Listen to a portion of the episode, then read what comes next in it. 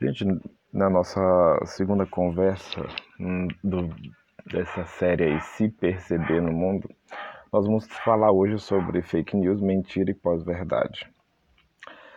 É, eu começo falando a respeito do, do hábito, né, como algo essencial, partindo de uma perspectiva aristotélica.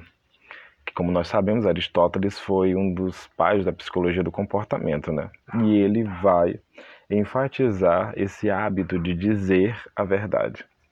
E ele trabalha com o hábito de uma forma que seja totalmente que o hábito é um elemento essencial, que seja construtivo, reflexivo e que se torne para o ser humano, para o homem, um hábito essencial. Por exemplo, partindo do princípio da educação eu enquanto professor, um aluno ele não aprende a escrever na teoria, ele aprende a escrever escrevendo. Então esse hábito ele é essencial para o processo de evolução e de construção. A grande questão está relacionada com a virtude que é criada pelo próprio hábito. Então eu não posso ter essa virtude moral, por exemplo, no que diz respeito a essas três informações que são as fake news, a mentira e a pós-verdade, se eu estou totalmente rechaçado, afastado de uma virtude moral, né?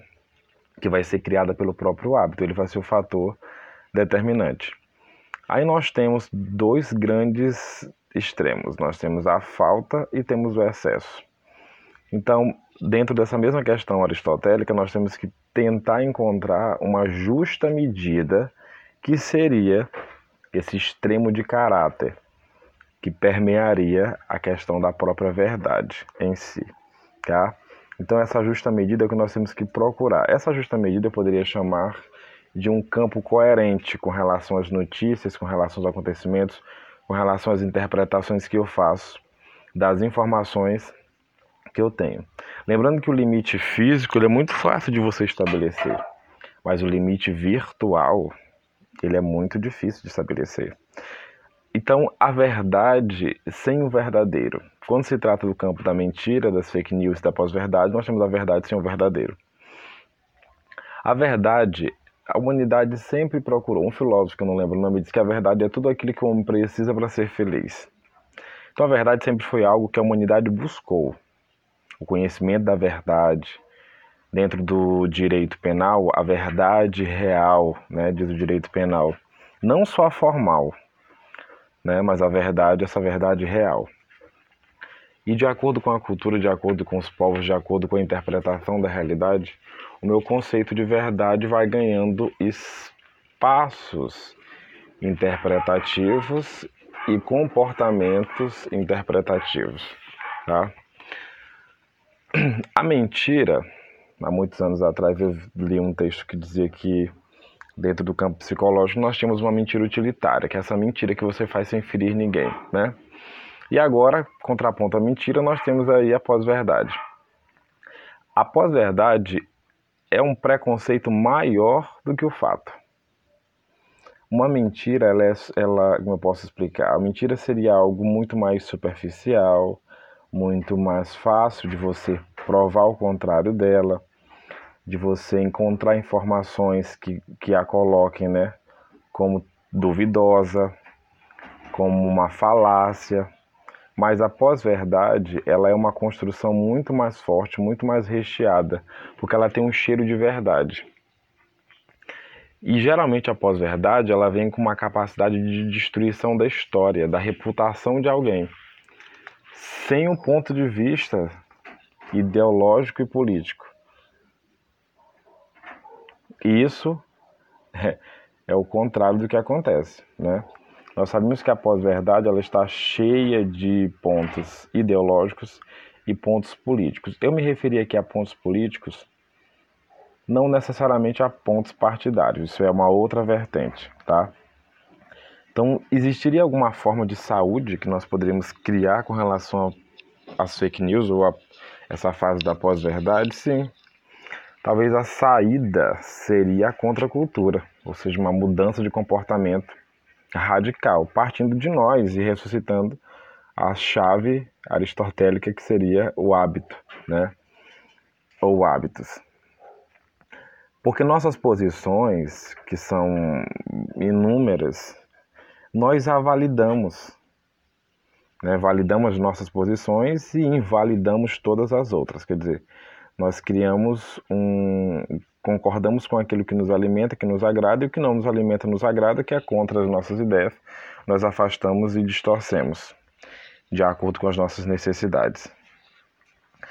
Diante de uma questão tão importante quanto essa, principalmente no momento que nós estamos histórico, que nós estamos passando desse momento histórico, a falta de a falta de um processo de filtrar essas informações para saber se está correto ou não. Mas isso é muito trabalhoso, sabe por quê? Porque eu recebo uma mensagem de um amigo e eu compartilho sem, menos, sem pelo menos questionar essa mensagem. Não, por que, que eu não vou questionar? Porque foi meu amigo que mandou. Então é verdade, né? Então, eu aquilo que eu acredito, aquilo que eu reforço, que é reforçado, perdoe-me, é o que é verdadeiro. E o errado é tudo aquilo que se mostra de outro ponto de vista. Isso é natural que aconteça, tá? Faz parte do jogo. Mas enquanto seres sapientes e, e num, num, processo de desenvolvimento intelectual e digital, nós temos a obrigação de duvidar dessas informações, né? Fugir desse dogmatismo, tá? E temos que ser céticos, sim, nessas informações que são passadas, que são veiculadas pelo rádio, pela televisão, pelo, pelos próprios aplicativos, pela própria rede social, pelo próprio cyberespaço tá? Porque pode sim apresentar um perigo muito grande. Temos que ter noção de que informações, todas as informações têm consequência. E essas consequências podem ser consequências danosas e, e, e irrecuperáveis. Então, a capacidade da dúvida, a capacidade de criar relações a partir dessa informação que foi dada, né? Então, nós estamos perdendo a chance de ouvir, ficando cercado de nós mesmos. E isso é chato demais, ficar cercado de si. O, toda toda a, a, da necessidade gera interesse, isso aí se leva conhecimento, isso é um, um educador que, belga que fala.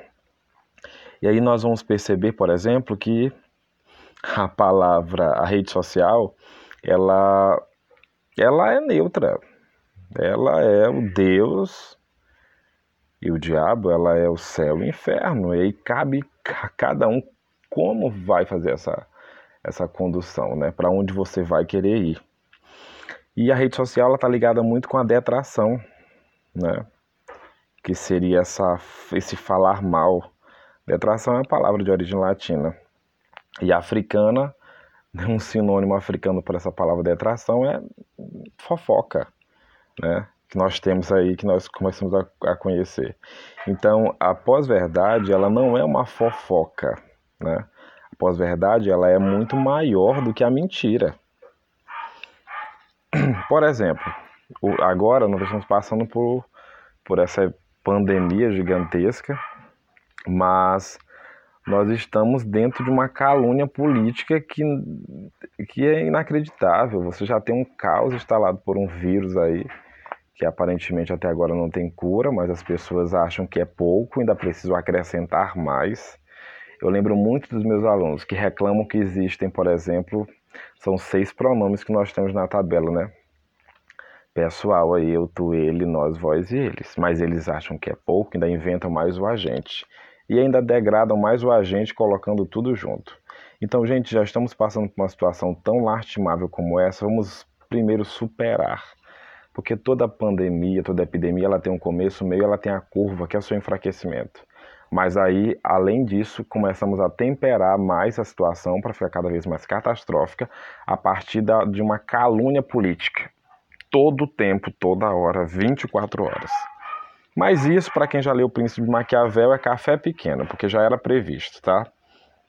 Então, uh, essa pós-verdade as pessoas perdem a necessidade e o nexo, perdem o vínculo com o real, com o factual, com o objetivo, né? Para achar que isso é verdadeiro porque está exposto em uma rede social. Gente, precisamos sair do campo de analfabetos e para o campo do alfabetiza alfabetização mesmo, né? E depois dessa alfabetização, por favor, pulem para um letramento, porque a pós-verdade ela está relacionada diretamente com o analfabetismo funcional.